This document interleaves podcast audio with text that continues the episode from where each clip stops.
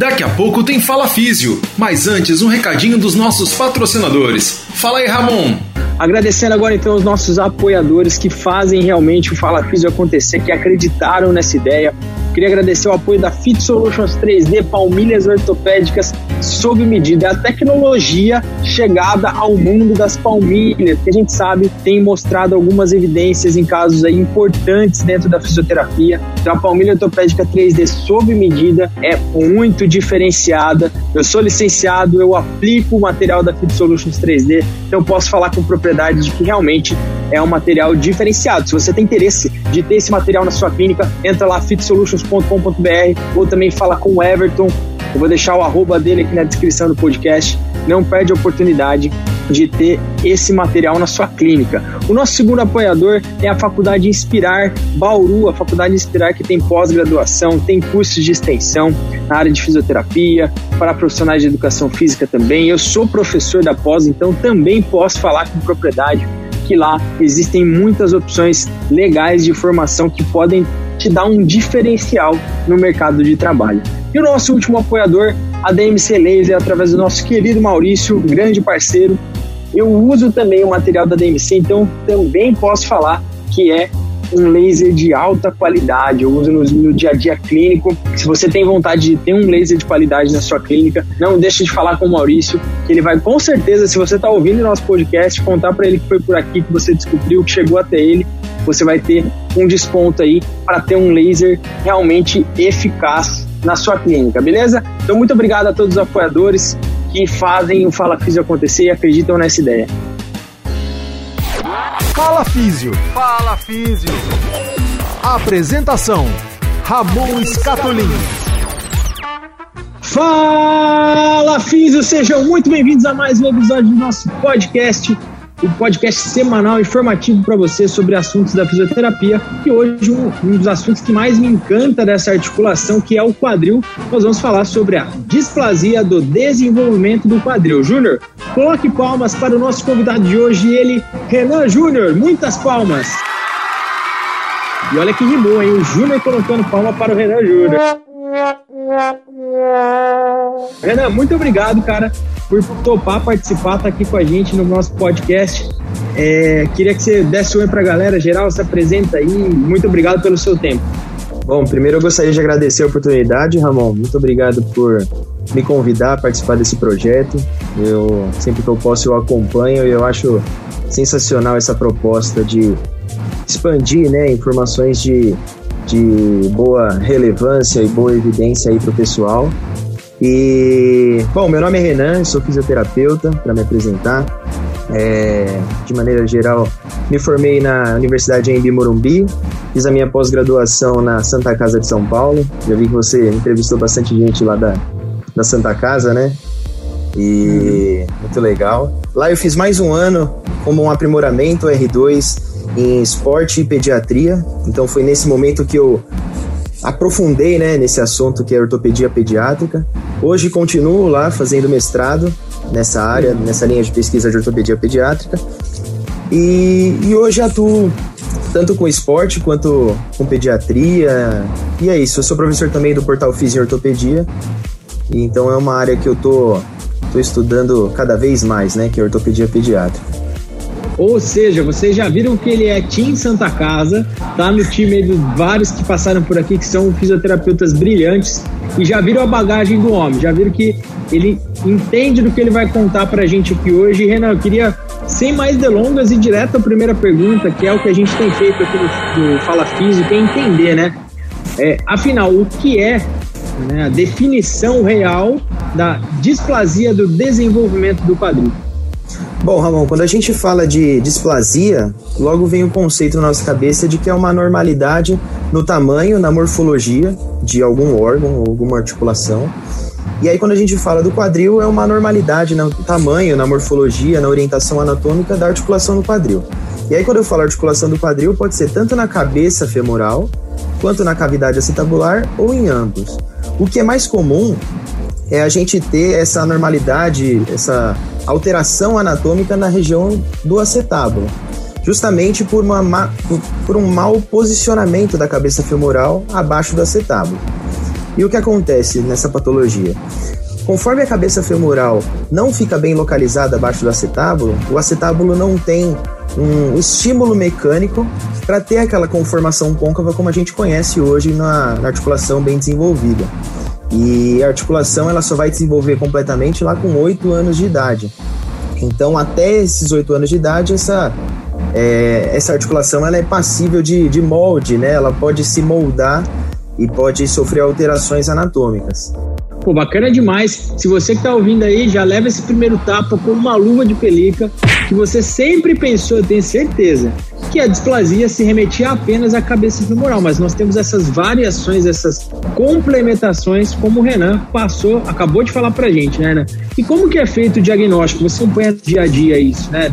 É quando a criança ali apresenta algum déficit, como que a gente pode começar a desconfiar e concluir que nós estamos diante de um quadro de displasia do quadril? Então, muita gente confunde também, Ramon, o, o nome displasia do, do quadril com luxação congênita do quadril. Tem, tem várias tem diversas variações né, do nome que a gente pode encontrar na nossa clínica. Mas na verdade a displasia do quadril pode levar a uma luxação ou uma subluxação, né? Então a, a luxação ou a subluxação pode ser secundária a esse processo de, de mau posicionamento ou mau é, alinhamento da articulação do quadril.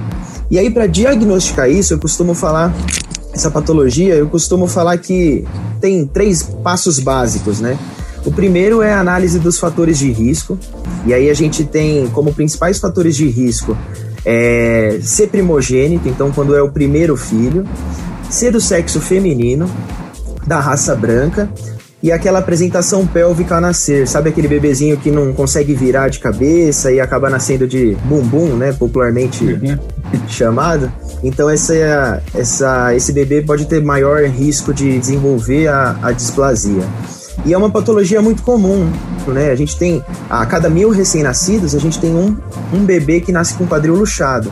E a cada mil, dez nascem com quadril subluxado. Então, às vezes, o diagnóstico ele é tão importante, é, mas acaba sendo é, passado desapercebido, né? Então, assim, às vezes a displasia é, é mínima e aí o bebê acaba é, não, não tendo esse diagnóstico de displasia do quadril e acaba sendo subnotificado também. Então, o primeiro passo do diagnóstico seria essa análise dos fatores de risco. E aí, o segundo passo que a gente tem no processo de diagnóstico da displasia do quadril seriam os exames de imagem. E aí, como padrão ouro que a gente tem no diagnóstico, a gente tem é, o ultrassom diagnóstico e a radiografia. Porque são esses dois exames como padrão ouro, geralmente a gente tem um só. A gente usa o ultrassom diagnóstico até o, o quarto ou sétimo mês de, de vida, né? Porque nesse momento é que aparece na radiografia aquele núcleo ósseo da cabeça femoral. Então, se a gente tirar uma radiografia antes desse período, a gente não consegue ver aonde que o quadril está posicionado. Então, o ultrassom ele é o padrão ouro até o quarto a sétimo mês de vida. A partir disso, a radiografia é o padrão ouro para a gente comprovar esse, esse diagnóstico e aí a gente analisa o posicionamento do quadril com a radiografia. E aí o terceiro passo seria o exame clínico, né? E aí tem alguns, alguns testes que são possíveis de fazer. Os principais são chamados de Barlow e Ortolani. A manobra de Barlow é como o teste ortopédico, né? Que a gente tem para o LCA, gaveta anterior, enfim. Tem diversos testes nas patologias musculoesqueléticas, na ortopedia pediátrica não é diferente. E aí a gente tem a manobra de Barlow, que é uma manobra é meio estranho de falar, mas você facilita essa luxação do quadril, então você faz uma rotação interna do quadril e posterioriza esse quadril, facilitando uma possível luxação. E aí uma manobra complementar que é a manobra de Ortolani, que aí você anterioriza fazendo uma rotação lateral de quadril. E aí se você ouvir um clique ou um estalido durante essa manobra, significa que aquele quadril realmente estava luxado e você reduziu essa luxação, né? Então você colocou ele de volta para o lugar. E aí você tem mais um índice de que tem realmente a displasia. Além disso, você tem alguns sinais clínicos como assimetria de pregas, né? Então você vê aquelas dobrinhas na perninha do bebê, e aí se você tiver umas dobrinhas diferentes de uma perna para outra, pode ter um indício de que tem a displasia, ou até uma alteração de, do comprimento dos membros inferiores pode ser indicativo de displasia do quadril também. Ou seja, vocês estão vendo aí que é um conjunto de coisas, né? um conglomerado desde a análise clínica, análise de eh, imaginológica, e é muito legal ver essas nuances, né? A gente está tão acostumado com a ortopedia adulta, vamos dizer assim, ver tantos detalhes, tantos nuances que compõem uma avaliação também na ortopedia pediátrica e isso realmente é encantador. É, acho que abre cabeça de muita gente que vai ouvir esse episódio, que está ouvindo agora esse episódio e, e chama atenção. Mas, Renan, a gente já falou então o que é mais ou menos é, você deu um panorama geral aí muito bom sobre como avaliar, identificar, diagnosticar. E o tratamento, cara, o que, que seria, vamos dizer, o padrão ouro né, do tratamento da displasia do desenvolvimento do quadril? Então, Ramon, quando a gente fala do tratamento, é importante a gente frisar que quanto antes fizer o diagnóstico dessa patologia, melhor é o prognóstico em relação ao tratamento. Então, assim, como eu disse, uh, o quadril ele está em desenvolvimento e quanto mais tarde for esse diagnóstico, intervenções mais complexas vão ter que ser realizadas. Então, se diagnosticar até os seis meses, mais ou menos, vai ser realizado um tratamento conservador, com utilização de órtese. A órtese mais comum que a gente ouve é, a, é o suspensório de Pavlik, que vai realmente posicionar, vai ser utilizado no início do tratamento 24 horas por dia. Então, o bebê ele acaba tomando banho com essa órtese, é, justamente para não correr o risco da mãe colocar essa órtese de maneira errada e posicionar o quadril. E qual que é o objetivo dessa órtese?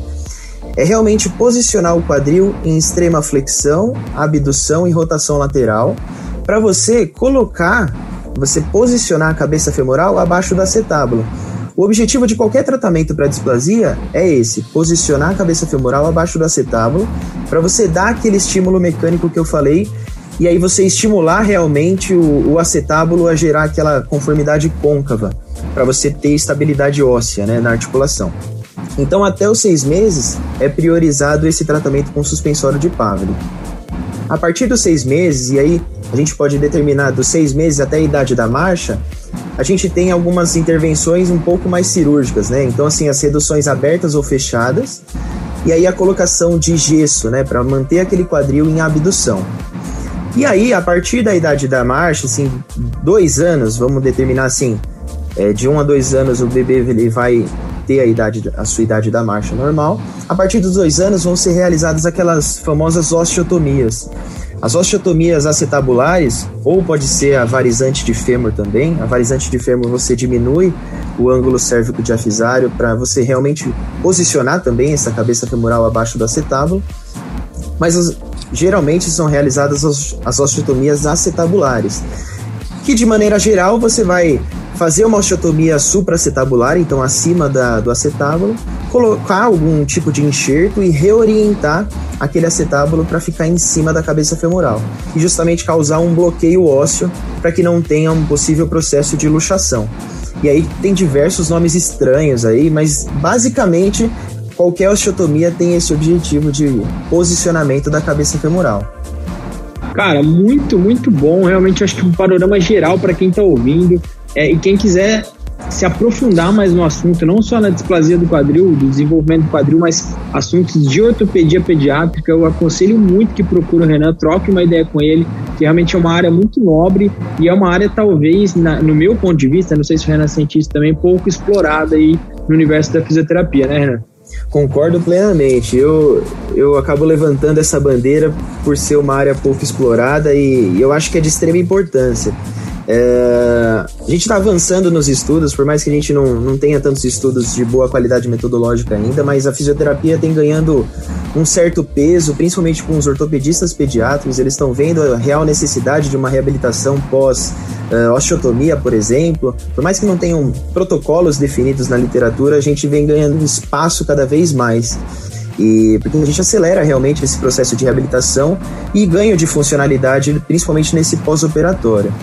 É, muito, muito obrigado por dar esse espaço, né, pro, pro Teampad aí aparecer na, nas redes sociais. Cara, eu que agradeço demais, é, desde já, o aceite, o teu tempo, e queria que você deixasse aqui seu recado final, também deixasse seu contato, suas mídias sociais, o recado que você quiser, agora o espaço é todo seu.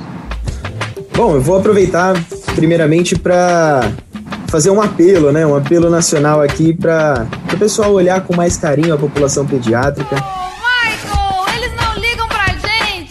É, eu vou falar da minha praia, né? Que é a ortopedia. Tem muita coisa a ser estudada ainda, tem muita coisa a ser explorada, então vamos dar mais atenção para essa população pediátrica, porque de maneira geral, se a gente intervir de maneira correta na população pediátrica, a gente pode prevenir diversas coisas no futuro que, que podem ajudar né, essa criança é, numa fase mais avançada aí da sua vida. E, na, em relação às minhas redes sociais, vocês podem me encontrar principalmente no Instagram, né? Meu, meu arroba é Físio Renan Júnior. E estou disposto aí a qualquer dúvida, se quiserem tirar alguma dúvida, estou à disposição. E é isso. Muito obrigado, Ramon, pelo convite. Cara, eu que agradeço mais uma vez. Eu vou deixar o arroba do Renan aqui na descrição desse podcast, então você pode copiar, colar, entrar lá no Instagram dele, mandar pergunta, pedir artigo, pode incomodar ele lá no bom sentido, que ele vai ter o maior prazer, tenho certeza, em difundir essa bandeira que ele levanta. E, e mais uma vez, muito obrigado, Renan. Imagina, eu que agradeço. Galera, e para terminar esse nosso episódio, uma reflexão. Sonho que se sonha só é só um sonho. Sozinho ninguém faz nada. Valeu, galera. Até o próximo Fala Físio. Um abraço. Fala Físio. Fala Físio. Apresentação: Ramon Scatolin.